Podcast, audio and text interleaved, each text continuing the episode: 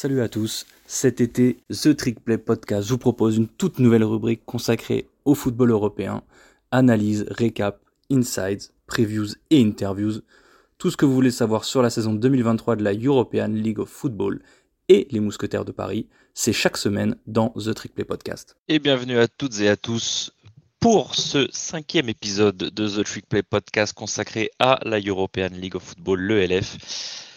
Très content, très très content cette semaine de vous retrouver. Et comme d'habitude, maintenant, mon coéquipier, enfin mon ancien coéquipier théoriquement, mon comparse Guillaume. Salut Guillaume. Salut Kevin, salut à tous. Donc j'espère que, que, vous avez passé une bonne semaine, surtout, euh, surtout après la victoire de Paris. Après trois défaites, euh, c'est toujours plus facile de suivre le LF quand, quand Paris fait une bonne performance et, et gagne un match. On y viendra un peu, un peu après. Euh, on va commencer par, par deux, trois, euh, deux, trois news importantes qui vont, qui vont pas mal impacter le, le reste de l'ELF. Parce qu'il faut savoir que, bah, comme on, on, en a souvent parlé, euh, il y a les championnats nationaux qui sont en cours. Et là, pour le coup, le championnat de France vient de se terminer. Euh, et le championnat européen de la CFL qui a fini la semaine dernière. Donc euh, les, Black Panthers ont battu les, Blue Stars de Marseille. Et aussi, chose à noter, vu la, situation des, des Milano Simen, le championnat italien s'est terminé aussi avec une victoire des, des Parma Panthers sur, euh, sur les Firenze Guelfi, l'équipe de Florence. Du coup. Donc euh, ça devrait impacter dans les semaines suivantes le recrutement de Paris et potentiellement des Siemens. Mais il faut savoir aussi que le championnat suisse se termine dans deux semaines. Le championnat autrichien va pas tarder à se terminer aussi. Donc, euh, donc je pense qu'il devrait y avoir pas mal de signatures qui vont impacter ben, les équipes de ces pays-là. Donc, ce qui veut dire que le, le Helvetic Guards, euh, les Vienna Vikings, même si eux, je suis pas sûr qu'ils aient vraiment besoin de renfort, euh, les Tyrol Riders non plus. Mais voilà, c'est toutes les, toutes les équipes bah, qui sont euh, uninationales, on va dire, qui sont toutes seules dans leur pays, qui risquent, qui risquent d'aller piocher. Il faut savoir que les Guards, pour le coup, euh, sont allés récupérer des joueurs qui, je pense, euh, ne sont pas en playoff, enfin, qui étaient dans des équipes qui n'étaient pas en playoff en Suisse. Donc ils ont, ils ont signé une, une petite flopée de joueurs euh, aujourd'hui d'ailleurs. Et dans ces joueurs, bah, c'est pas un joueur suisse, mais c'est un joueur qui, qui, a évolué toute la saison de l'autre côté de la frontière. Donc côté français, c'est Lucas Velluire. Donc le, le, le, DB français qui a joué pour le, le Tyrol Riders l'année dernière, qui était aussi à Tedford et à McGill au Canada, mais qui par contre a été recruté par, par les Guards en tant que receveur. Donc, euh, donc c'est un choix qui, chez Guillaume, quand je t'ai partagé la news, ça t'a un peu fatigué euh, de voir qu'il l'avait annoncé en receveur. Bah, clairement, parce que moi, depuis que, depuis que je l'entends parler sur le, sur le terrain, euh, terrain français, on va dire, de, à de Lucas, je l'ai toujours vu en DB. C'est un très bon DB en plus. C'est un très bon retourneur aussi, d'ailleurs. Oui. Peut-être que ça, peut-être que ça va jouer pour son temps de jeu. Mais euh, ouais, non, j'ai très clairement pas compris hein. euh, pourquoi de le faire signer en tant que receveur? Et, je me suis dit au début, c'est une, c'est, une erreur de typo. Ou ouais, c'est ce que je me suis dit aussi. Ouais. Mais après, j'ai vu son numéro, j'ai vu le 80. Donc, euh... Ah oui, ouais, clairement. Ok. Donc après... ça n'a pas l'air d'être une erreur. Donc euh, si, euh, si, si les, les gens proches des Black Play qui nous écoutent ou quoi et qui ont plus d'informations que nous là-dessus, on prend le plaisir. Mais après, voire même, euh, ouais. voire même Lucas Vellure, hein, si tu fais partie de nos oui, auditeurs et que tu nous écoutes, si tu as envie de nous envoyer un petit message, comme ça tu nous, tu nous précises et comme ça on, on corrigera nos, nos dires pour la semaine prochaine. Il n'y a pas de problème. C'est ça. Par contre, euh, honnêtement, je pense que ça. Euh, tu disais que ça allait peut-être bouger au niveau des, des, des équipes italiennes ou, euh, ou quoi. Mm. je pense très sincèrement, sans faire offense à personne, niveau mousquetaire, à part deux, trois joueurs grand max, je suis pas sûr qu'il y en ait beaucoup qui vont, qui vont, qui vont venir. Notamment parce que déjà, euh, pour moi, ceux qui peuvent venir, c'est des mecs euh, des Black Panthers mm. qui ont pour la majorité une bonne situation là-bas. Et je pense que les mecs des Black, des, des Black Pay sont plus proches d'aller, bah, comme, comme Lucas d'ailleurs, mm. plus proches du Helvétique que de signer à Paris, tu vois. Parce que déjà, en termes de niveau de jeu, il y a plus de place à se faire chez les Helvetic Guards, je pense, très sincèrement. Oui. Et en plus, en termes de proximité et tout, euh, les mecs qui, euh, qui habitent euh, sur Tonon ou, euh, ou proche Tonon, c'est beaucoup plus simple pour eux d'aller à d'aller en Suisse que d'aller à Paris. Hein. Donc, euh... après, après, ce qu'il faut que tu dis, c'est que par contre, ils comptent comme des imports. Ils comptent comme des imports extra-communautaires, enfin extra-nationaux. Oui, Donc, on répète, hein, chaque équipe n'a que six, six joueurs non nord-américains, on va dire. Voilà. Six imports non nord-américains. et là, effectivement, même si c'est un Français qui a juste à traverser la frontière franco-suisse, ah bah, malheureusement, effectivement, là, Lucas Velluire, du coup, compte comme un, comme un, nid import, comme ils disent. mais je sais qu'on bah, on en parlait littéralement hier avec Kevin Fortes pendant, pendant l'interview qu'on a fait avec lui. Je Pour moi, j'ai Adel Babdil, je vois pas. Voilà, c'est ça. Honnêtement, bah, surtout que Black P ou, ou Blue Star, je vois pas d'autres noms qui pourraient venir vraiment renforcer l'équipe et être un mm. upgrade. Tu vois. Bah, surtout que, que, si je ne dis pas de bêtises, Adel habite encore sur Paris et il avait une situation un peu particulière. Il a au moins de la avec, sur euh, Paris vu qu'il vient des Molosses. C'est ça. Donc euh, effectivement, ce serait plus simple pour lui. Ça lui permettrait bah, lui aussi de rejouer avec chez de rejouer avec Amir Kilani, bah, avec euh, comme le disait Kevin, hein, avec plein de avec plein de joueurs avec qui finalement il a fait les catégories jeunes ou avec les équipes de France. On pense à des à des Ryan Kefif, des Stanley Zeregbe, des gars qu'il a côtoyés depuis des années. Donc voilà. Bah, même Stanley, il a côtoyé oui. chez Black oui, effectivement, c'est vrai, que Stanley est descendu.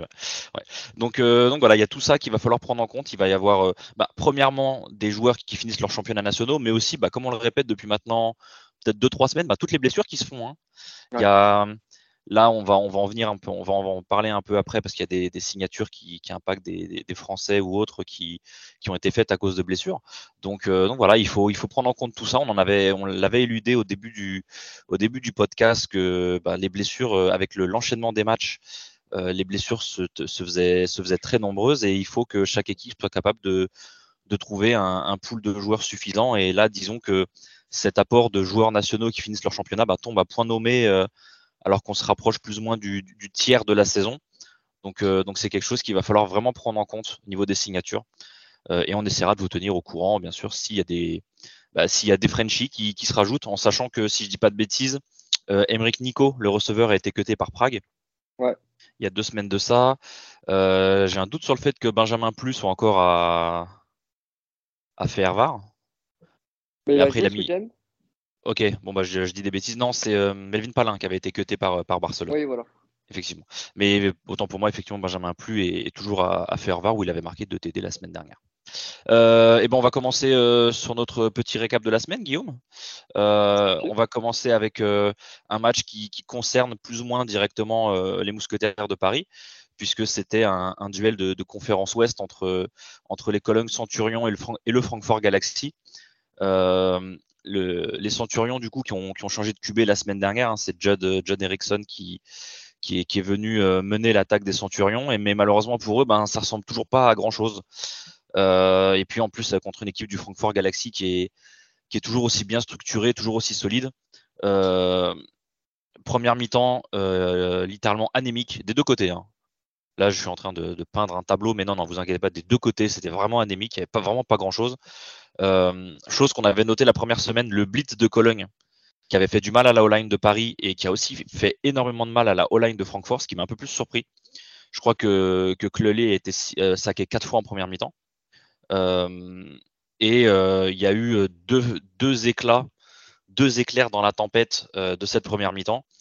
c'est premièrement le punt contré par Cologne, alors que le, snap était depuis les deux yards, donc il, contre le punt.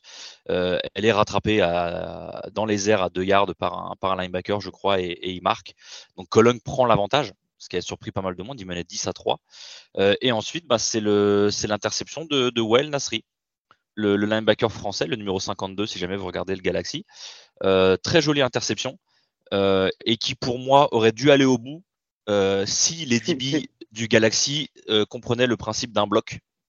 Parce que autant euh, le O-line, bah d'ailleurs je crois que c'est Kratz, le, celui qui avait signé à Paris originellement, euh, qui a suivi et qui a bien été bloqué. Mais après, il y a littéralement le running back de, de Cologne qui passe tranquillement entre deux des DB qui sont en train de regarder Wael Nasri et le mec va faire le plaquage à 10 yards.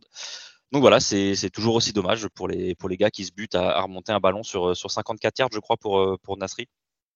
Et qui malheureusement ne, Ouais, qui malheureusement ne peuvent pas aller au bout. Et en plus, je crois qu'il. En plus, euh, le, Galaxy ne, ne, concrétise même pas, ou alors c'est sur cette action qu'ils mettent les trois points peut-être. Mais en tout cas, voilà, c'était très très compliqué pour le Galaxy en première mi-temps. Par contre, ensuite, dans le troisième quart-temps, ils vont enchaîner 20-0 au retour des vestiaires. Euh, ils font le break avec un, très joli touchdown de 60 yards de, Samuel Shannon sur un gap euh, monumental qui s'ouvre en plein milieu de la ligne. Il y a la, je crois qu'il y a la, vue de la end zone sur le, le compte Around the NFL, Around the ELF, pardon, vous verrez la, vidéo, est, le, TD est vraiment beau. Cologne qui reviendra à 4 minutes de la fin à, 22-33, mais beaucoup trop tard pour faire quoi que ce soit. score final, donc 22-33 enfin 33-22 du coup pour le Galaxy. pas un énorme spectacle des deux côtés, ce qui, moi m'a bah, me rend confiant pour Paris parce qu'on y viendra encore une fois après. Vous commencez à avoir l'habitude, mais Paris s'est un peu remis sur de bons rails. Euh, les deux offenses, elles ont surtout capitalisé sur les bonnes possessions que leur ont donné leur défense ou leur special team. Je crois qu'il y a deux, il y a trois ou quatre turnovers en tout qui donnent des possessions dans les 30 yards et je crois que ça score à chaque fois. Euh, et euh, les QB vraiment moyens, même Clearly côté Galaxy. les deux QB sont à à peine 50% et 200 yards et à moins de 200 yards chacun. Judd Erickson qui prend même trois interceptions par la défense de Francfort. et du coup côté Frenchy parce qu'on en avait il y en a quatre côté euh, Galaxy. Euh, Louis euh, Achintre et Kevin Mwamba n'ont pas joué. J'ai vu que ça, se voit tout de suite dans la formation du Galaxy quand Kevin n'est pas là, il passe en personnel 20 avec un fullback. mais par contre, Well Nasri, donc on l'a dit avec son interception, mais aussi 5 plaquages dont 3 solos, et Anthony Anderson qui fait 6 plaquages, mais tous en, assist. Donc, donc un, bon petit match de la part des Frenchies qui ont, bien aidé le, Galaxy à remporter cette nouvelle victoire.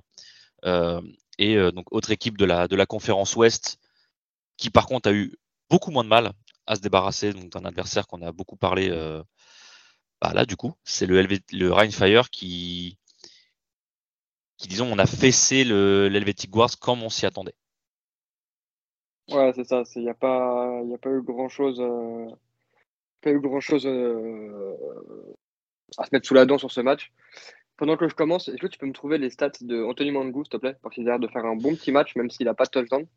Ouais, j'ai euh, je crois, je crois qu'il fait. Alors, je vais trouver exactement. Je crois qu'il est à 5 pour 97, mais je te trouve ça exactement.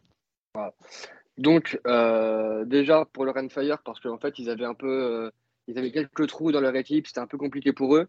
Donc, du coup, retour de Glenn Tunga, le leader 2022 à la course, en termes de, de rushing yard, si je dis pas de bêtises. Mm. Parce que, parce que sinon, c'est pas fun. Tu vois, il avait, il, avait raté les, les premiers matchs de la saison il a d'ailleurs Glenn Tunga qui a inscrit le, premier, télé du match.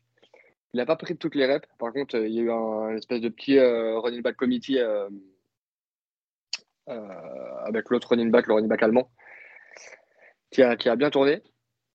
encore 4 TD pour Jadrian Clark. Encore, je crois que c'est la deux troisième fois de la saison qu'il a, au moins 4 TD pour à chaque fois un receveur différent. À noter, on a eu le, si je dis pas de bêtises, le premier big man TD de la, de la saison. Euh, avec le, le touchdown de son all-line euh, sur une formation euh, avec 7 euh, ou 8 all-line et avec Vidend qui, était, qui avait été déclaré comme, comme joueur éligible et qui se, qui se faufile dans le fond de la end zone. Et un, un, très très beau catch d'ailleurs. Hein. Ouais, un très beau catch, ouais c'est vrai qu'il n'était pas facile, mm. surtout pour un online, avec tout le respect évidemment. Sinon, qu'est-ce qu'on peut noter d'autre? On peut noter que, que Omari Williams, il, est, il, échoue à 5 euh, ou 6 yards de son troisième pitch de la saison. Il fait un super pick et, il, se fait, il se fait plaquer euh, dans les 10 yards, euh, dans les, yards du guard. Donc, du coup, on a parlé du beau match d'Anthony Mangou. on en parlait on en parlait tous les deux à la sortie du, match, euh, on s'est croisés à la sortie du match euh, de, des Mousquetaires de Paris. On s'était dit, ça va faire tourner très vite, à mon avis, du côté, du, côté du Renfire. Bah, pas tellement. Ça a, vraiment mis du temps. Je crois que ça a commencé à vraiment faire tourner qu'au euh, milieu, début, quatrième quart. Donc, quand on voit tout l'historique de blessures, c'est assez culotté, je trouve, personnellement. Surtout sur un match comme ça. Et après, euh, côté, euh, côté du Helvetic Guards, pas grand chose à rajouter. Euh, Silas Nasita qui essaye un peu de tout faire, mais bon, c'est tellement compliqué pour lui en attaque.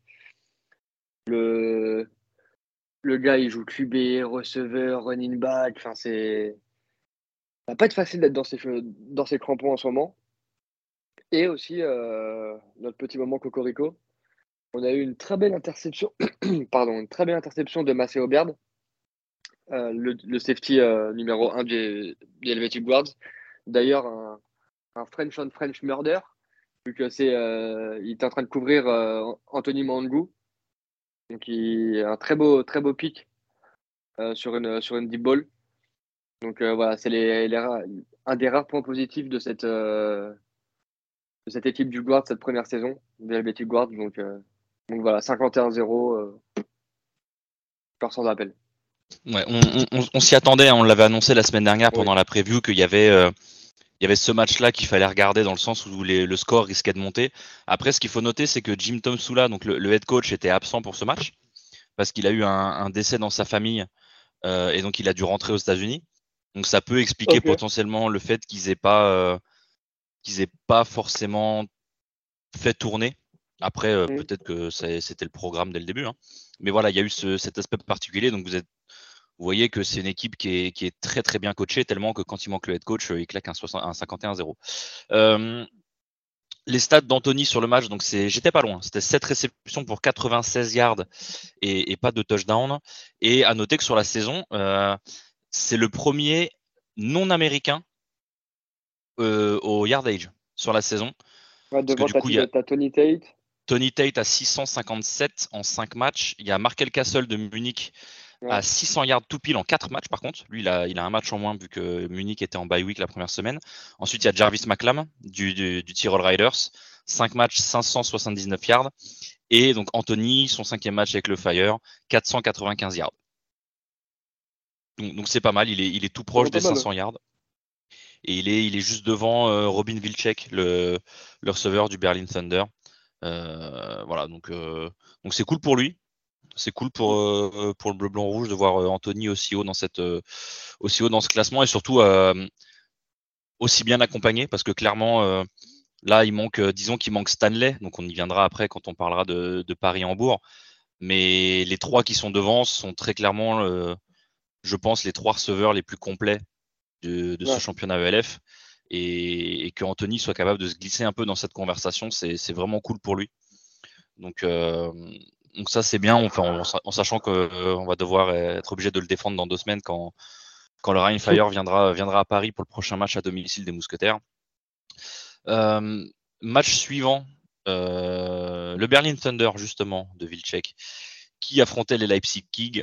À chaque fois j'ai l'impression de dire Gypsy King, je suis désolé. Les, on va faire différemment. Les Kings de Leipzig, Leipzig, Euh, match pareil un peu à sens unique parce que Leipzig, euh, ils ont des, je sais pas si vous avez suivi un peu, mais ils ont d'énormes problèmes financiers en ce moment, euh, en attente potentiellement de, reprise. c'est très compliqué pour eux. C'est depuis deux semaines à peu près. Il y a pas mal de rumeurs autour de l'équipe. Visiblement, il y aurait certaines autres franchises de l'ELF qui auraient un peu ce qu'on appelle temper. Donc qui seraient allés discuter avec certains joueurs clés, certains joueurs stars des Kings euh, alors que c'est interdit d'aller discuter. Euh, en gros, euh, c'est aller voir les joueurs en disant bah, votre équipe elle va disparaître, si tu veux venir, vas-y viens. Donc le, front office des Kings a moyennement apprécié et visiblement ils étaient prêts à balancer des noms. mais il faut quand même savoir que malgré ça, il y a quand même pas mal de joueurs qui sont déjà partis. Je crois qu'il y en a six qui ont déjà annoncé qu'ils étaient free agent, dont le O-line Dominique Berens qui était à, à UMass, donc à l'université au Massachusetts euh, en 2020-2021, puis chez les Sea Devils l'année dernière. Euh, le jeune receveur Kylian Moulium, qui n'a aucun lien de parenté avec, euh, avec notre, notre ami Jean-Claude, et les deux D-end, Rami Mohamed et Dominique. Alors par contre, je suis désolé pour le nom parce qu'il a un, nom long comme un jour sans pain. Dominique Yao Aboagie Doua. Voilà, autant pour moi pour la prononciation. Donc eux sont en fait se sont annoncés carrément en tant que free agent. Euh, et malheureusement pour les Kings, ben, la liste risque de s'allonger au fur et à mesure que ben, plus ça met de temps à annoncer un repreneur et une continuité de l'activité pour eux, ben, plus les joueurs vont être dans l'incertitude et vont décider de partir. Quoi. Donc, euh, donc on va, c'est une situation aussi qu'il, qu'il faudra suivre. Euh, il y a quand même l'air d'avoir un beau soutien populaire autour de cette équipe qui est bien apprécié à Leipzig et justement les, les, les Kings ont battu leur record d'affluence. Ils avaient 3500 personnes ce week-end pour leur match. Euh, maintenant, pour le terrain pur, euh, malheureusement, ils affrontaient la défense de Berlin, qui, comme on l'a dit, est l'une des meilleures du championnat. Euh, 8 tackles for loss, dont 2 sacs, une interception, seulement 214 total yards, dont 25%, donc dont 56 yards encaissés sur euh, une sorte de Elmery à la fin du match, dans le garbage time. Euh, et en offense, euh, celui qui a remplacé Isom, donc le quarterback, c'est Slade Yarman. C'est un gaucher qui a un geste euh, plus que, enfin, moins qu'académique, on va dire. C'est un geste qui me perturbe à chaque fois que je le voyais. Et, mais vraiment très dégueulasse, par contre. vraiment pas dans le bon sens, mais qui met 5 touchdowns ce week-end. Donc il en met 3 pour les trois premiers pour Jackson. et ensuite, ben, il y a Robin Vilcek qui est là aussi et, qui fait son petit bonhomme de chemin cette saison, qui en met un à la fin du match. en sachant que Jackson, on commence à avoir l'habitude, c'est un peu comme Tate, hein, il met souvent des deep balls. là, les deux premiers touchdowns, c'est 33 yards et 41 yards. Euh, donc Leipzig vraiment en difficulté. ce que, ce que je vous disais, c'est que le, le, touchdown à la fin, c'est carrément en fait, ils font sortir leur QB euh, américain. Comme ces deux Américains sur le terrain, en fait, euh, il faut rentrer Devan Burrell, donc qui est le DB returner américain. Ils le font jouer en receveur. Le backup QB, il lance un, j'aime pas dire un Elmery, mais c'est une balle qui est sous-dosée de 5 yards. Il n'y a que Burrell qui réagit, il revient au ballon, et après il slalom tout le monde, bah, comme sur un return, et il marque sur 56 yards, je crois. Donc voilà euh, ce qu'est obligé de faire Leipzig pour marquer euh, contre, ce genre d'équipe. Euh, ça va être compliqué, pareil pour Leipzig, ils ont la chance d'avoir Prague un peu dans leur, dans pool pour gratter une victoire par-ci par-là, même si on voit que Prague y a du mieux et on y viendra, on y viendra un peu après. match qui nous concerne, qui nous, qui concerne Paris directement à, on est jeudi donc à 72 heures près. Guillaume, les prochains adversaires des Parisiens qui se déplaçaient du côté de Munich chez les Ravens? Ouais, euh, le, Surge de, Stuttgart qui se déplaçait à Munich. Euh, donc c'était le, premier match du. Ah, excusez-moi, j'ai un appel en même temps. C'était le premier match du nouveau quarterback de, de, Stuttgart, le qui répond au doux nom de Weinreich. Euh, d'ailleurs, c'était assez marrant parce que les équipements de manager n'avaient pas fait leur taf, il n'avait pas encore son nom sur le, sur le maillot. Donc c'était assez marrant. C'était le seul joueur d'ailleurs, dans ce cas-là. Euh, donc, euh, première mi-temps bien, bien, équilibré, donc avec notamment un, échange de field goal sur le, premier carton, puis un échange euh, de TD sur le deuxième carton des deux quarterbacks. Donc, d'abord de, notre ami Weinreich sur un, sur un QB sneak, puis de Jeffries avant que le, que le Surge ne prenne une, courte avance euh, à toute fin du deuxième, du, deuxième quart donc de la première mi-temps, en mettant un field goal à quelques secondes de la fin, euh, quelques, secondes de la fin de la mi-temps. Euh, la deuxième mi-temps elle est bien différente. la, défense du, la défense de Stuttgart, elle s'est un peu réveillée. L'attaque aussi. Donc la défense qui provoque notamment deux turnover and downs et deux interceptions. Les deux interceptions qui sont d'ailleurs les premières pour, euh, pour Jeffries de la saison, donc le quarterback de Munich, qui fait un super début de saison, là, qui est un petit coup de mou dans le deuxième carton. Euh, donc derrière, et l'attaque euh, qui a, qui a, elle, continué, à, à, dérouler son football avec, avec deux télés dans le troisième carton. Donc un, donc, un nouveau TD à la course de Van Reich, encore une fois sur un QB sneak. Puis une passe pour, euh, pour leur receveur Nunelli euh, sur, un, sur un tracé corner qui pète un œuf sur la tête du DB, la balle qui est un peu sous-dosée, il se retourne, il lui catch littéralement au-dessus du casque euh, à la balle. Ça, pour un, pour un receveur, c'est vraiment pépite. Ça fait, ça fait, vraiment plaisir. Et donc, 28, 28 à 9 à la fin du troisième quart-temps. Du coup, 28 à 9 aussi score final, donc aucun point marqué dans le quatrième quart-temps. Donc euh, Stuttgart qui continue, sa très bonne saison et ça va, c'est pas prêt de s'arrêter parce que euh, le Surge vient d'annoncer euh, deux signatures. Donc Phileas Pasqualini, l'ancien l'ancien running back des Panthers, si je dis pas de bêtises, de de Roclo. C'est pas lui qui finit top running back la première année de la ligue? C'était l'année dernière, je sais plus. J'ai un doute, je vais aller vérifier ça, mais j'ai une stat concernant ça, ça fait partie des bons runnings de l'ELF. C'est ça, c'est un très très bon running, on en reparlera un peu plus tard. Et euh, Darrell Stewart euh, Jr., ancien receveur de Michigan State, et qui sort de, sa saison en, USFL avec les, New Jersey Generals. Donc euh, un peu à l'image du Fire avec, le, avec, avec Glenn Tunga, euh, les bonnes équipes vont continuer d'être bonnes et elles vont continuer de, de rouler sur la ligue, à mon avis. Donc après, euh, moi j'ai un petit avis là-dessus. On, fera peut-être un, hors-série euh, à la fin de la saison. Mm.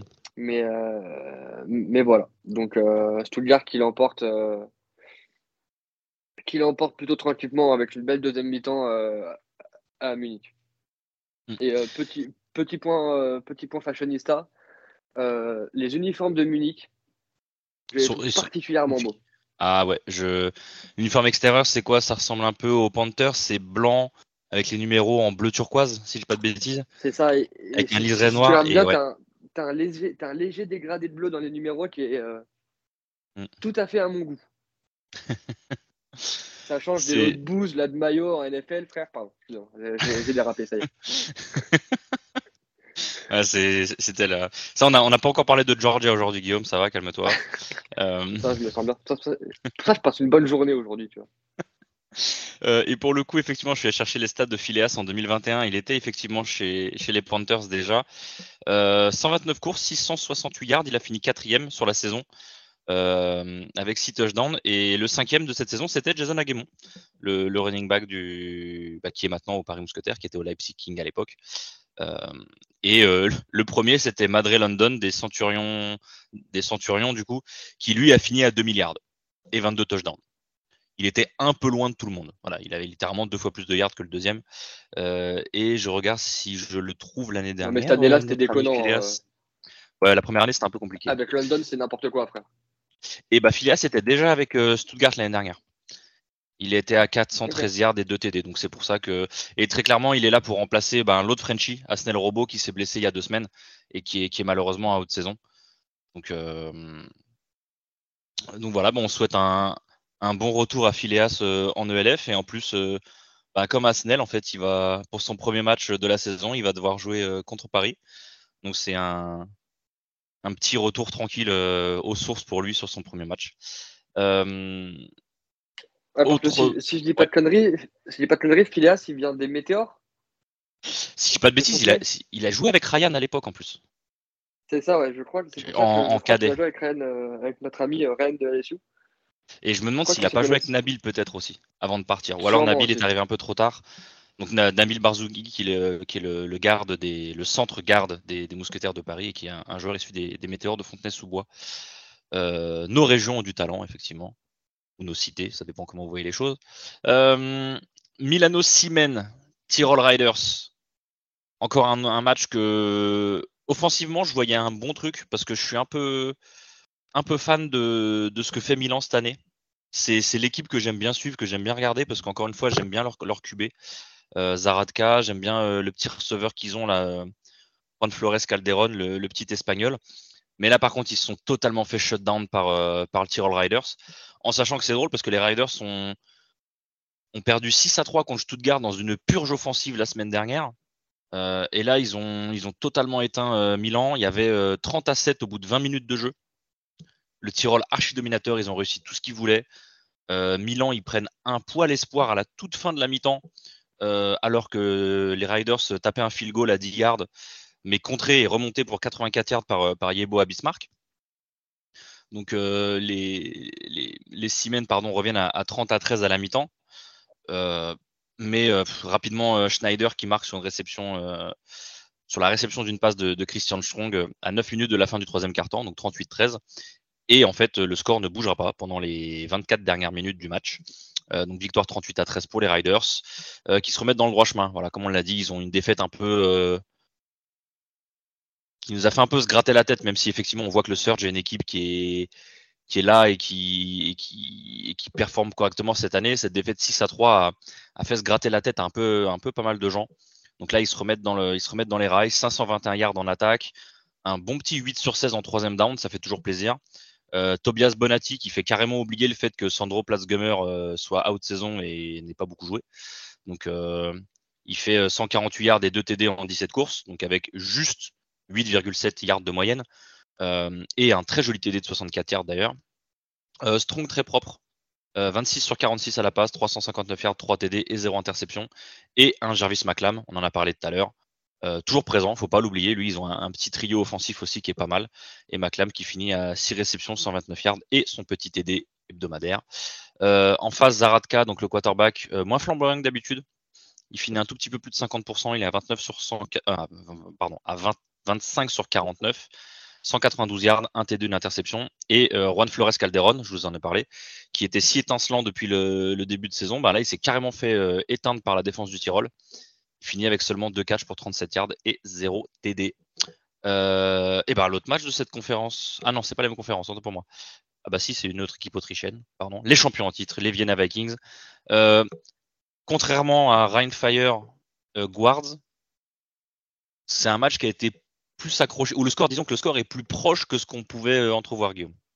C'est un peu, euh, peu la même rengaine avec les matchs, euh, avec les de nos amis hongrois. Ils arrivent toujours à mettre quelques points, mais il n'y a aucun moment où tu te dis que peut-être. Il, y a des fois, même dans les gros blowouts, ce moment où tu te dis alors peut-être.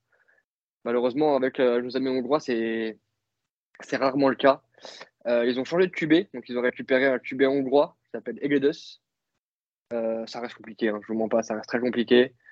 Euh, de l'autre côté, la machine, euh, le rouleau compresseur de Vienne, eux, ça reste très simple pour eux, avec notamment deux jolis TD à la course de leur quarterback Big, un triplé pour notre ami Vegan, dont un TD de 67 yards qui est, est quasiment untouch jusque dans les 10, jusque dans les 10 yards. Donc, très, très, très, très beau match de sa part. Je crois qu'il doit être à au moins 150 yards. Donc euh, vraiment un match à sens unique. Euh, il y a un très beau pick 6 de la part de Straight, le, le, DB, euh, le DB de Vienne, qui, juste au retour de la mi-temps, c'est sur un concept en 3 par 1 avec le numéro 1 qui fait une fade, le numéro 2 une out, le numéro 3 une slant. C'est le, receveur numéro 2, il met du, il a, j'ai l'impression qu'il met du temps à, à, sortir de son stance, à démarrer son tracé. Et du coup, en fait, ça, ça pose problème dans le, dans le, dans le rythme du QB. Et au final, la balle est quand même lancée derrière alors que, alors que le receveur a ce temps de retard là. Et là, il y a le DB Straight qui, qui, coupe ça magnifiquement et qui remonte ça pour, pour 32 yards. Donc, euh, donc vraiment, vraiment, vraiment belle inter. Euh, j'avais fait mon petit laïus la, semaine dernière sur les, euh, les DB français qui avaient du mal à jouer les balles, les balles longues parce que ça regardait trop les mains des, receveurs sans, sans, chercher la balle. Bah là, on a encore eu l'exemple parfait.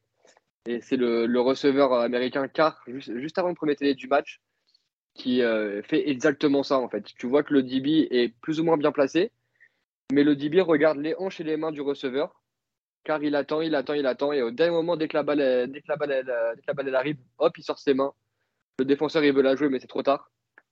Donc, euh, encore une fois, euh, été une belle illustration de ce que je disais la dernière fois. Euh, petit point positif de la défense hongroise, c'est quand même un beau point positif. sur la première mi-temps, ils forcent 5 fumbles et ils en recouvrent 3. Malheureusement, ça a du mal à capitaliser dessus. Mais, mais une belle performance du front 7 des Hongrois sur, sur la première mi-temps. Donc, c'est quand même quand même quelque chose à noter. Mais sinon, 41-12 sans appel. Il euh, n'y a, a, pas un moment dans le match où Vienne a été en danger. Donc, tranquillement. Ouais, c'est un peu ce qu'on voit. Euh, effectivement, si tu regardes que le, que le score final, tu peux dire ah ils ont plus ou moins été dans le match, alors que souvent c'est des, des scores en garbage time quoi. C'est ce qu'avait euh, bah, justement quand, quand plus ils marquent 2 TD la semaine dernière, ils sont déjà, je crois que c'est contre les Panthers, ils sont déjà à moins 35, moins 40. Donc euh, effectivement, si tu regardes que le score final. Euh, et bah, en parlant de Benjamin Plus d'ailleurs, il finit euh, meilleur receveur côté, côté hongrois avec 5 réceptions, 49 yards et, pas de TD vu que ça a été le, seul TD du, à la passe du match a été scoré par, par Madaras. Donc bah, Benjamin Plus qui fait sa petite qui fait sa petite saison côté de la Hongrie là. Il, je vais, faudra que je trouve les, les, stats complets. Je me demande si c'est pas lui le meilleur receveur de l'équipe. Hein. C'est possible, mais par contre, euh, Madaras fait un très beau match. Parce qu'il met un très beau TD euh, à, la, réception. Il a quelques belles courses. Donc, euh, franchement, pas mal. Je ne l'avais pas noté sur les petites notes, mais là que je m'en rappelle, tu, évoques son nom. Il fait, il fait vraiment un, un match intéressant. Ok. Ouais, j'ai vu, j'ai, vu le TD qu'il met où il met un petit, un petit saut de cabri en interceptant qui n'était pas forcément nécessaire, mais effectivement, il. il... Ah, d'accord.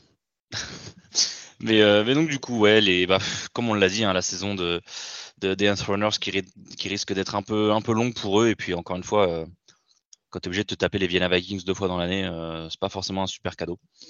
Euh, autre équipe qui on pensait aurait plus de mal que ça, euh, mais qui a d'une manière euh, totalement surprise a été dans le match jusqu'à la fin. C'est les, Lions de Prague, les Lions de Prague qui, qui se déplaçaient en Pologne chez les, Panthers de, Bratislava. J'ai suivi plus ou moins le, score sur, sur le live que Around the LF faisait. Euh, j'étais très très surpris parce que je voyais les, Prague Lions un peu au fond du trou et, et avec l'attaque des Panthers, je m'attendais un peu pareil à ce que ça dépasse les 35-40 points d'écart.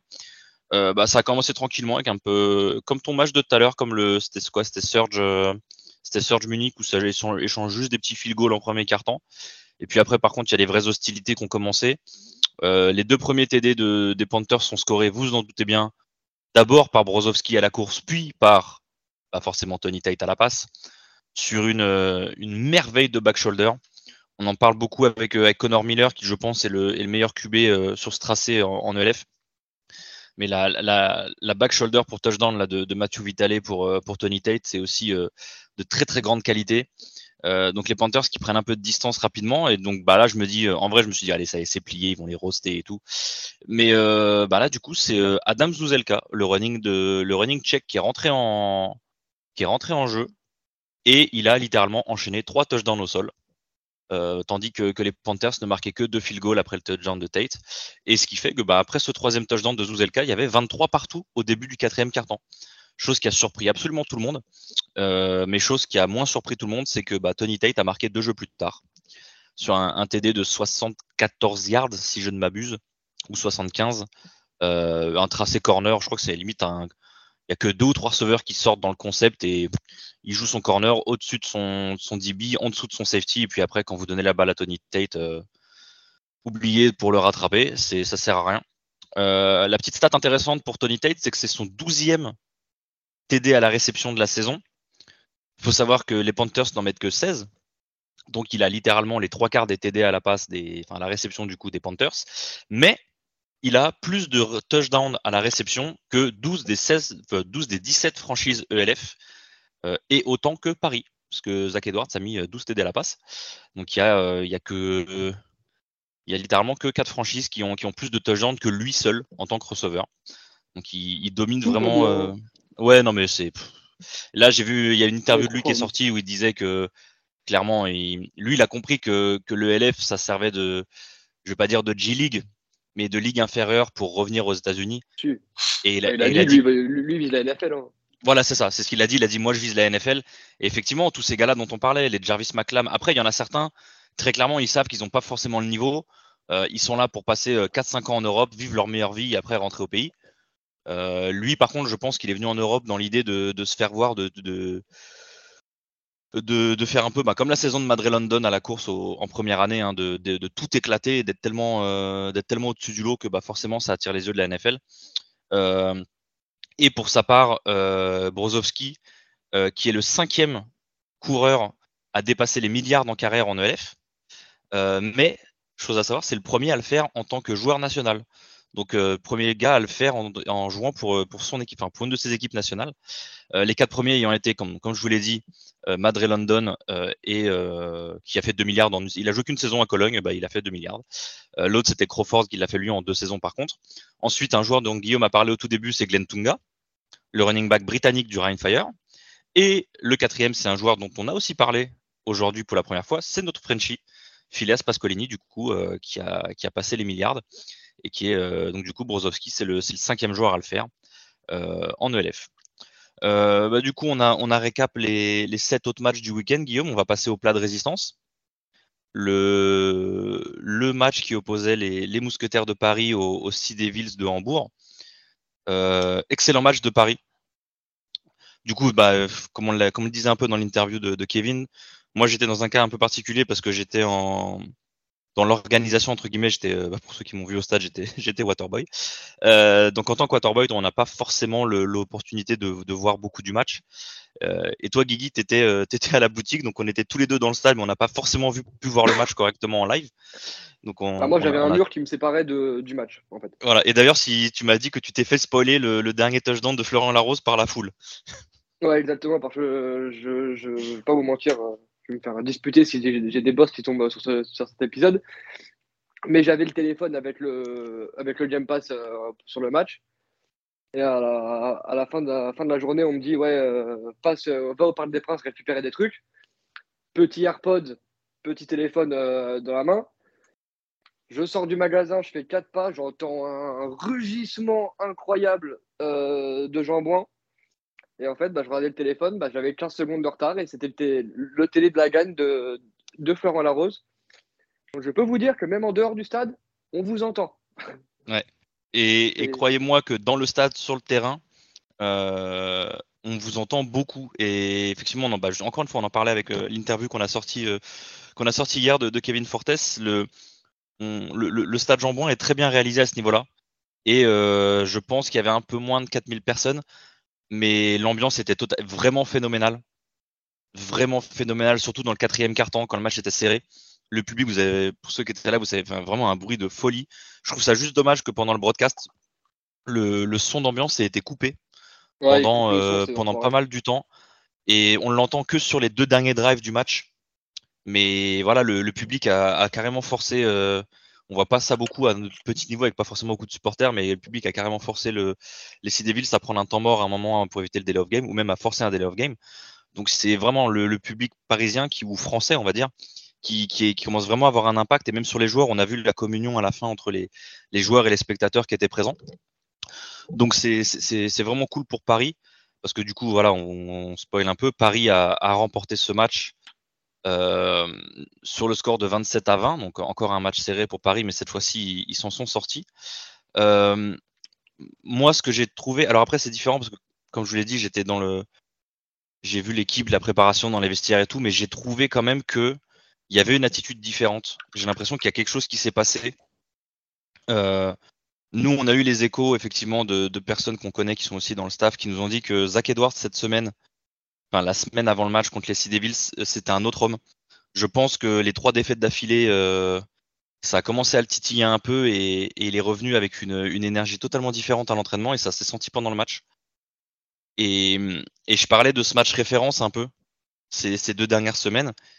Et j'ai l'impression que ce match contre les Sea Devils, cette première victoire à domicile, ça peut être un tournant. Parce que voilà, ils vont se déplacer au Surge, qui est bon alors un tournant. Euh, va falloir tempérer parce qu'ils vont enchaîner euh, deux matchs en deux semaines contre deux équipes invaincues.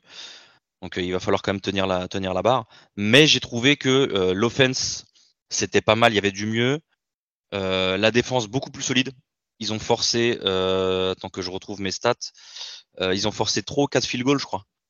Et il y a des moments où sur les cinq premiers, enfin sur les quatre premiers matchs, ils auraient pris des TD ou ils auraient converti la troisième.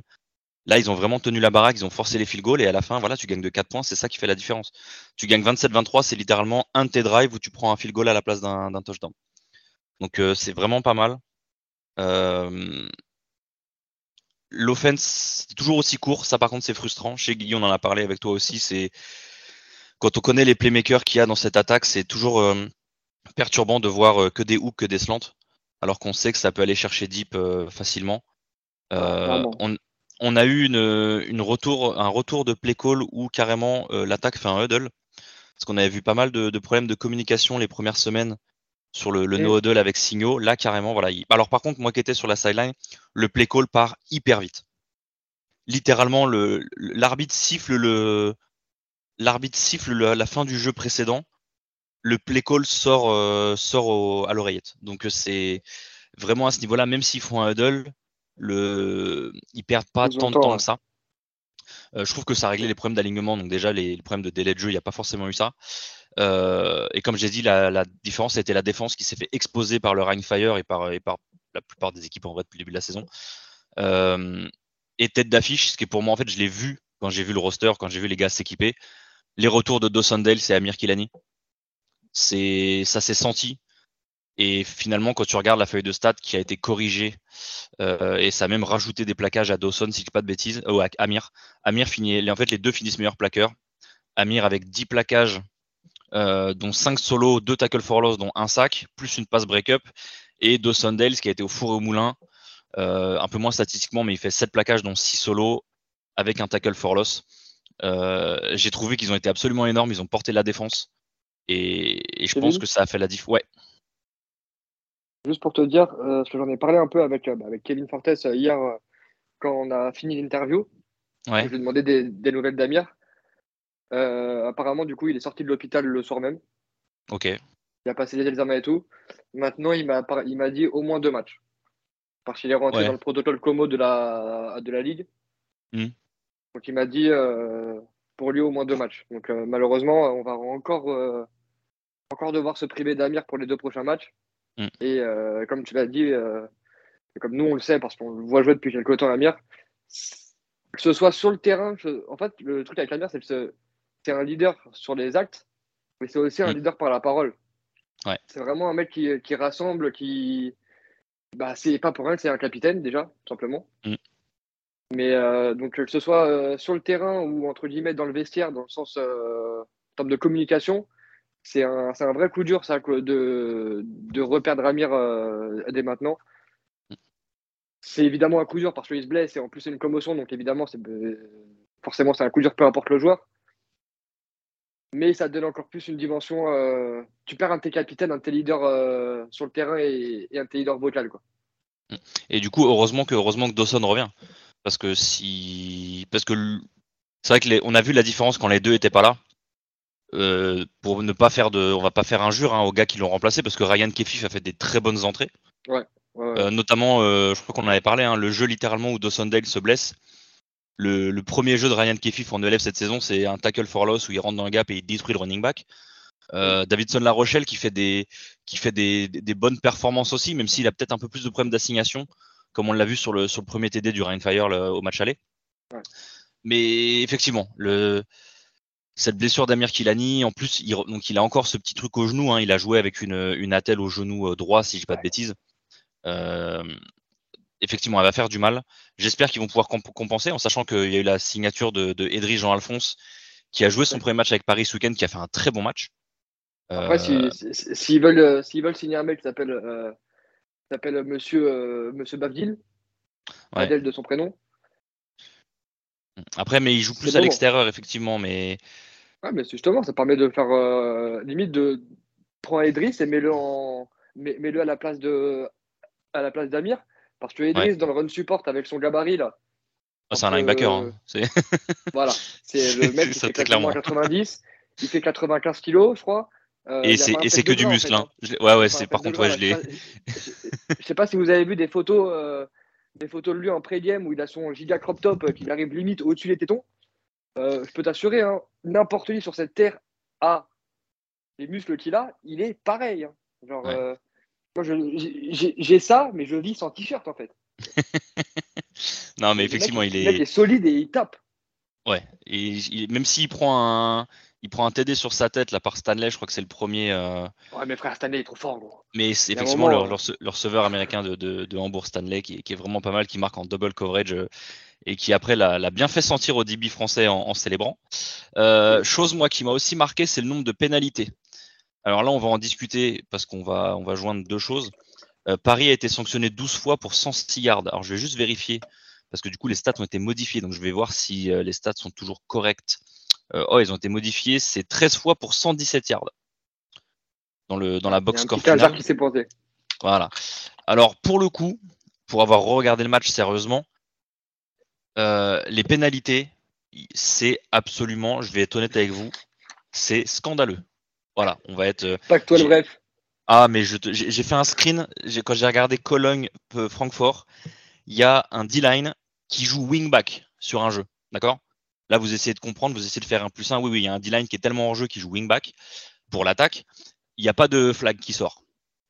Paris, par contre, quand il y a Stanley et Regbe qui rentrent dans la zone neutre et qui ressort au snap, enfin avant le snap, bah, l'arbitre il met un flag quand même pour offside. D'accord?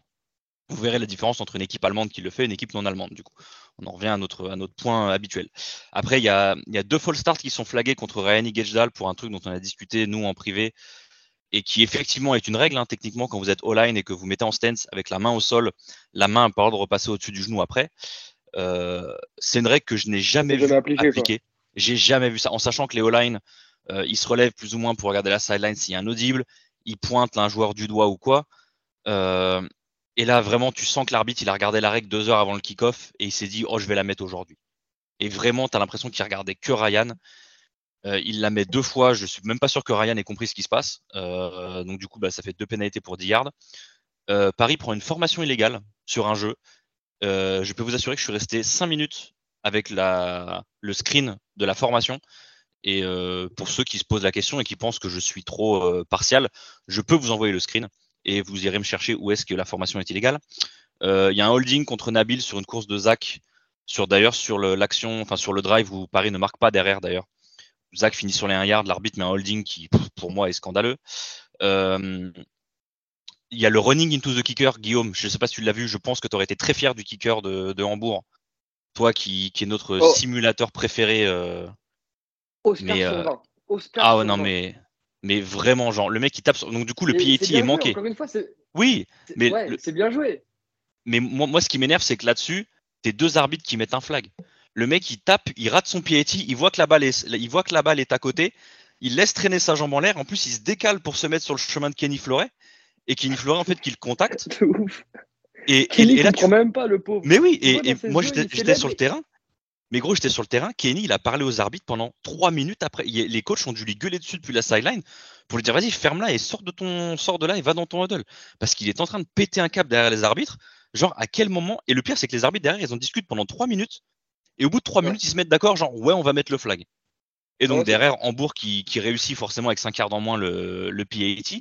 Mais vraiment, genre, je me dis, à quel moment tu peux. Et, et le pire, c'est que c'est même pas. Comment dire Tu as deux flags qui sortent au moment du contact. Genre, tu as l'impression que les arbitres, le flag était déjà sorti et ils attendaient la moindre dinguerie pour le poser, tu vois. Donc, ça, ça m'a vraiment vénère. Parce que que des arbitres de régional euh, ou de Détroit se fassent avoir, je veux bien, mais alors. Euh, après, c'est un très bon acteur. C'est vrai, c'est vrai. Mais alors, le, tu, n'as rien tu n'es rien comparé au kicker de Hambourg. Hein. Et ensuite, Paris. Alors ça, ça m'a étonné sur, sur la sideline aussi. Je crois que c'est le dernier PAT. Euh, et c'est là où on voit l'inverse, hein, ce que ça donne. Euh, Paris n'est que 10. Je crois que c'est Vincent Buffet qui est pas là en tight sur le, PAT. Euh, et les arbitres arrivent à dire qu'ils sont quand même 5 dans l'arrière-champ, avec un joueur en moins. Donc bon, j'ai freeze frame, je me suis dit, ça avec l'angle qu'il y avait, je me suis dit, ok, pourquoi pas. Je me suis dit, par contre, il faut vraiment être pute pour aller dire que le tight end à l'opposé, il n'est pas aligné, alors que ça doit jouer vraiment au, bout de la grille. Donc, bon, bref, en sachant qu'ils font reculer Benjamin Bonneau et qu'il la met quand même. Donc, ça, j'étais bien content qu'ils le remettent. Euh, ça aussi, c'est à noter, parce que Benjamin Bonneau a eu pas mal de. Disons qu'on a pas mal parlé sur lui. Euh, je sais que dans l'équipe, ça le chambre un peu aussi. Euh, même pour vous dire, hein, sur les broadcasts du Game Pass ELF, si jamais vous écoutez les matchs de Paris en anglais notamment, c'est un peu un, running gag malheureusement le fait que Paris marque des. Mais, euh, mais Benjamin qui finit à 3 sur 4 sur ce match, euh, j'ai vraiment l'impression qu'il a, qu'il a pris confiance en lui, qu'il a un peu trouvé sa, son rythme. J'ai l'impression que l'équipe a plus confiance en lui aussi depuis qu'il commence à marquer. il, a trouvé, il a trouvé ses marques là un peu, c'est bien. Ouais, ouais, ouais. Comment ça les enchaîner, ça fait plaisir. Et ce que j'ai bien aimé par contre là aussi, on en a pas parlé, c'est le cop des mousquetaires qui, a, qui, chantait son nom à chaque fois après, euh, après chaque PAT. Donc c'est vraiment cool pour lui. Je suis content, comme je vous l'ai dit, c'est un, un, gars que je connais, c'est un gars que j'apprécie particulièrement pour la, pour la manière dont il est arrivé dans le football et, et la manière dont il, dont, il, dont il voit les choses et, dont il fait son taf.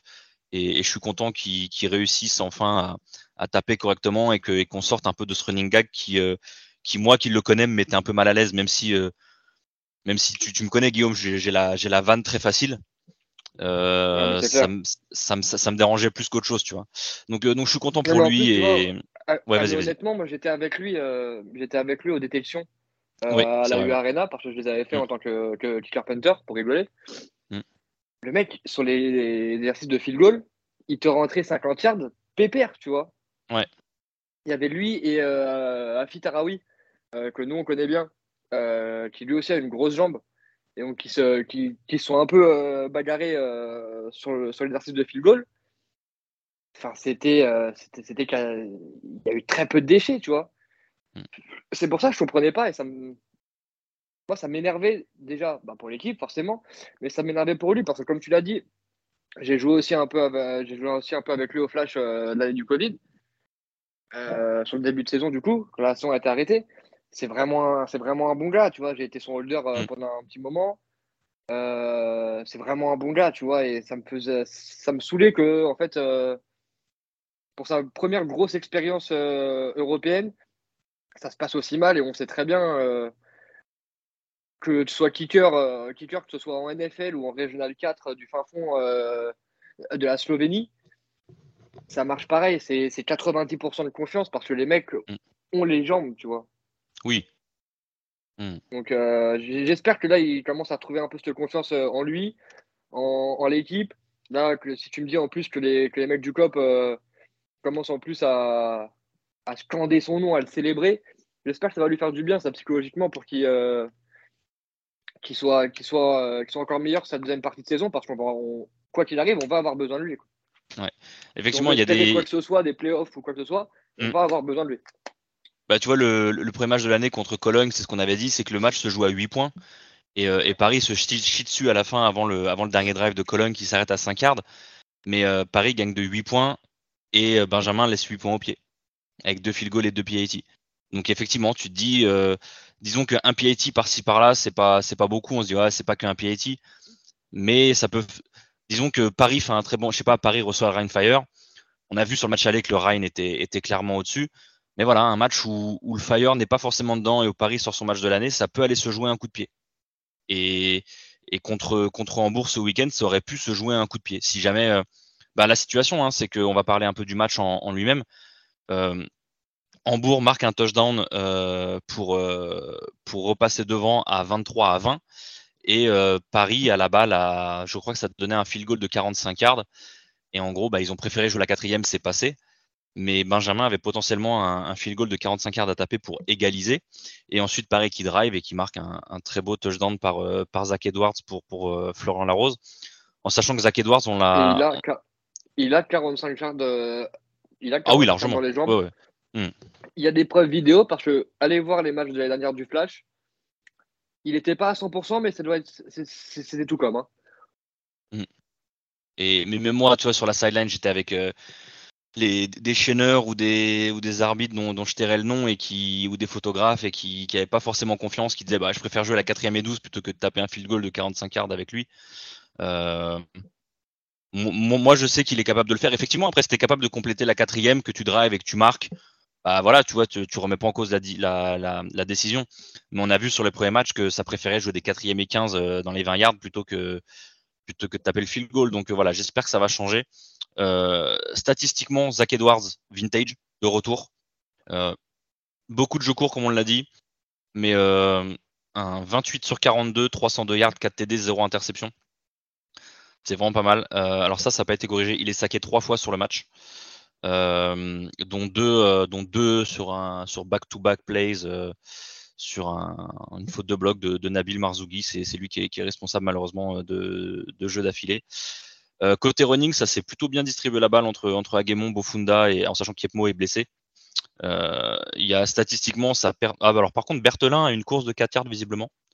Enfin, une, à une perte, à une course pour moins 4 yards, alors que Sachant Rémi n'était pas Berthelin. habillé. Bah voilà, c'est ça. Ré- Rémi Berthelin était, euh, je peux vous le confirmer, hein, en civil à côté de moi sur la sideline. Donc voilà, niveau receveur, ça a presque pas tourné. Ça aussi, c'est quelque chose dont on a beaucoup parlé depuis le début de la saison, c'est la rotation dans l'effectif. La O-line, ça a l'air de s'être solidifié, même si euh, Dooms, donc euh, Doumbouya était, était blessé pour ce match. Donc c'est euh, Keanu Ebanks qui a pris le poste de tackle gauche. Si je dis pas de bêtises, on a commencé avec Nagil Marzougi en garde gauche, Wesh Naelas en centre, euh, Nur Badian en garde droit et Sébastien Jallier en tackle droit, qui est une O-line qui, bah, qui se connaît puisque puisque vous avez euh, trois Flash et, et Nabil qui, qui en plus connaissent ces gars-là depuis un petit bout de temps aussi, et, et Ebanks qui a, bien solidifié le côté gauche. Ça a tourné vraiment que pour euh, comment dire, que pour faire souffler les gars. Je sais que Ryan Higedal est rentré euh, en garde à certains moments. Euh, Seb Jallier, je crois, a joué presque tout le match en tackle droit. Il est sorti que après sa blessure à la fin, donc je crois que c'est son genou droit qui a tourné. Il prend un, un D-line qui essaye de plaquer et qui lui tape dans le genou. Il avait une, une énorme poche de glace et c'est, c'est Max Gay qui l'a remplacé pour finir le match et il a été un peu en difficulté face aux face aux euh, une D-line de Hambourg. Euh, Je crois que c'est, c'est une équipe de basket euh, NFL, NBA pardon. mais que des pivots. Ils font tous plus de 2 mètres. C'est hallucinant. Donc ça, ça a stabilisé. Et en fait, au niveau des receveurs, parce que les receveurs, donc comme on l'a dit, Rémi Berthelin était blessé. Kyle Sweet a été repositionné en, X à l'extérieur. Andrea Botella Moreno a joué beaucoup receveur, en, carrément aligné ni en wing ni en tight end traditionnel, mais en receveur. chez Cousseau a joué, bah, remplacé Rémi Berthelin à l'intérieur. Et c'est Florent Larose qui a joué à l'extérieur à la place de, Jeff Alexandre si je dis pas de bêtises, les seules fois où il sort, en plus, c'est même pas Jeff Alexandre qui rentre, c'est Stéphane Fortes. Je suis même pas sûr que Jeff ait pris le moindre snap en attaque. Et, je trouve que, comment dire, c'est pas forcément les joueurs qui étaient sur le terrain, mais le fait qu'il y ait moins de rotation. Le fait qu'il y ait moins de rotation, le fait que les mecs puissent avoir un rythme, je pense que ça a changé beaucoup de choses. Zach Edwards, ça lui a facilité les choses aussi. Euh, on finit avec des stats. Euh, alors, il y a Jason qui en catch une pour, euh, pour 11 yards, hein, Jason Aguemon. Mais sinon, c'est Botella qui finit à 8 catch, 53 yards, 0 TD.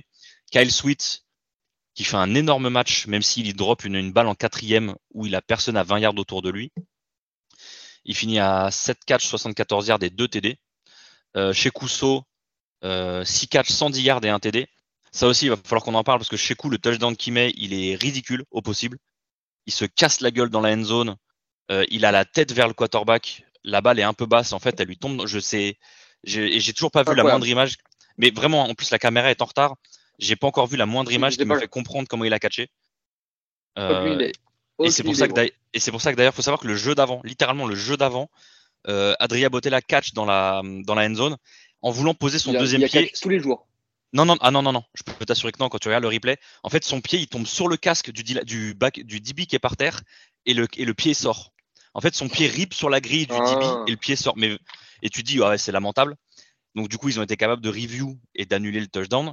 Mais le jeu d'après, en fait, chez Kou, il catch d'une manière qui est absolument ridicule. Alors, quand je dis ridicule dans le sens euh, anglais, hein, dans le sens euh, phénoménal.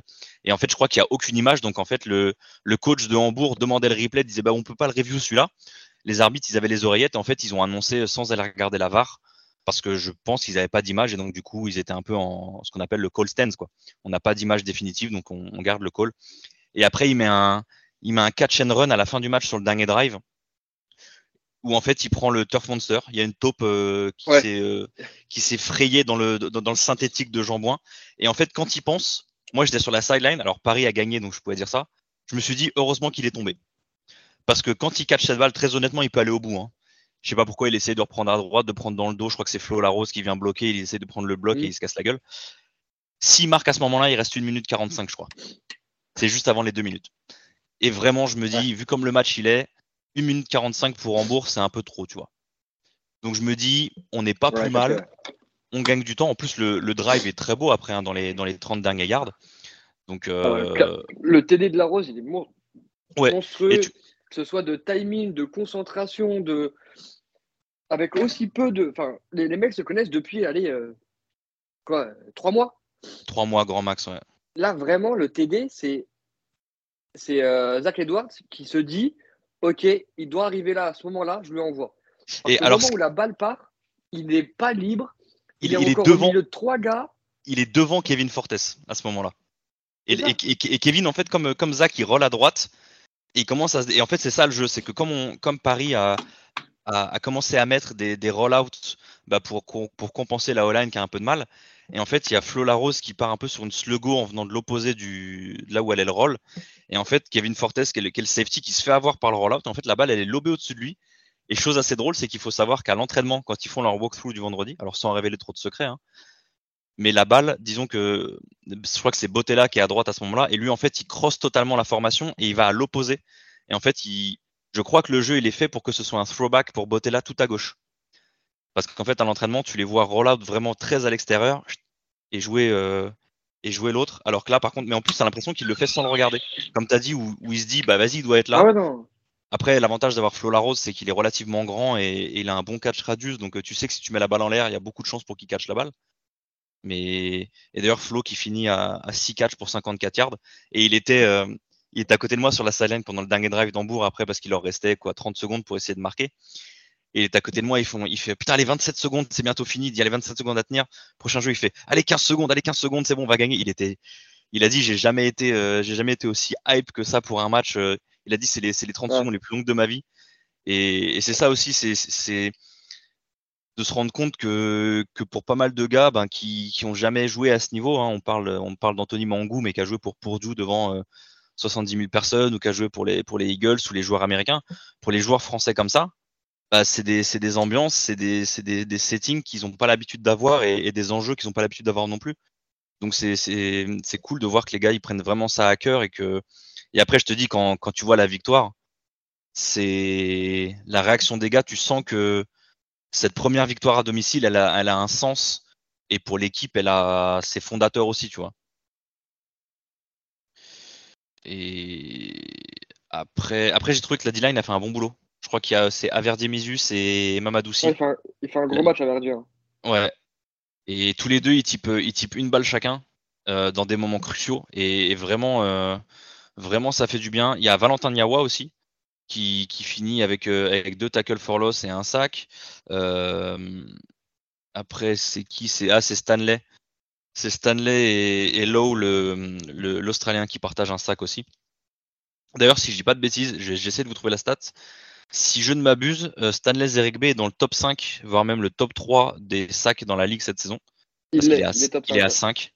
Parce que je crois qu'il est à 5 piles parce qu'ils ont révisé, ils lui ont donné un demi-sac là sur le match. Donc il est à 5 piles. Je vais vous confirmer ça tout de suite. Ah ouais, alors par contre, si je me mets en 2022, effectivement, les stats vont pas être les mêmes. Euh, alors, alors. Je crois que c'est Kitchen qui est quand même premier. Euh, euh, oui. Euh, ouais, il est à 9,5. Ensuite, il y a Niklas Gustaf de, du Riders à 6,5. Et Stanley qui est égalité. Non, il est encore à 4,5 là-dessus. Égalité avec Yeboah et, et Groubeux de Hambourg, tous les deux à, tous les deux à 5. Donc voilà, c'est une D-line qui elle aussi. En fait, je pense que c'est comme tu disais, c'est qu'il faut que tout le monde trouve son rythme. Et tout le monde ait l'habitude de jouer ensemble. Et malheureusement, le foot, ça joue à 11. Et, et s'il y a un joueur qui n'a pas la bonne assignation, bah, c'est tout qui tombe à l'eau. Et on sait que le foot est vraiment spécifique à ce niveau-là. Et je pense que ça a pris un certain temps pour que la, pour que la mayonnaise prenne et pour que les gars se connaissent et l'habitude de jouer ensemble. Qu'en défense, ils savent comment défendre, quelle zone, où est-ce qu'était leur soutien, et ainsi de suite. Euh, d'ailleurs, en parlant de la défense, j'ai oublié de signaler que Kenny Fleuret a mis une interception qui a fait énormément de bien parce que Hambourg menait, euh, Hambourg menait 10-0, je crois, à ce moment-là, avant la mi-temps, et ils étaient dans les 10 yards, et, et réussit à intercepter. Euh, donc c'est. Voilà. On se retrouve avec une défense qui. Une attaque qui monte, une défense qui monte, des special teams qui sont toujours à, à, à un joueur près d'aller au bout avec Stéphane Fortes. Donc c'est de bon augure pour la suite de la saison, je trouve, Guillaume. Ouais, c'est clair, c'est clair. Ça, ça, peut être, euh, ça peut être un bon déclencheur, euh, que ce soit euh, juste en termes de, façon mentale, tu vois. C'est un mm. match compliqué qui se, déverrouille sur la fin, la première victoire à domicile. Ça peut vraiment être un, élément déclencheur de cette saison. On commence à avoir des, progrès vraiment en attaque. La défense, ça reste à un niveau quand même solide. Euh, en, bourse, c'est pas, pas n'importe qui en face. Mm.